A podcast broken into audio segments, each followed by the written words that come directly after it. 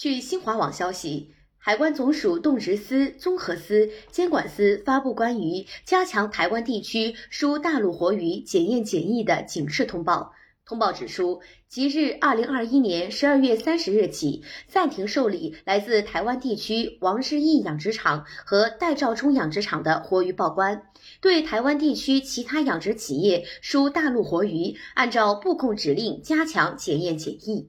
通报指出，近日厦门海关从台湾地区输大陆活鱼石斑鱼中检出禁用药隐性孔雀石绿和隐性结晶子，为保障大陆消费者安全。根据《中华人民共和国食品安全法》及其实施条例、《进境水生动物检验检疫监督管理办法》和《出入境检验检疫风险预警及快速反应管理规定》等相关规定，发布加强台湾地区输大陆活鱼检验检疫的警示通报。感谢收听《羊城晚报广东头条》，我是主播姜丽。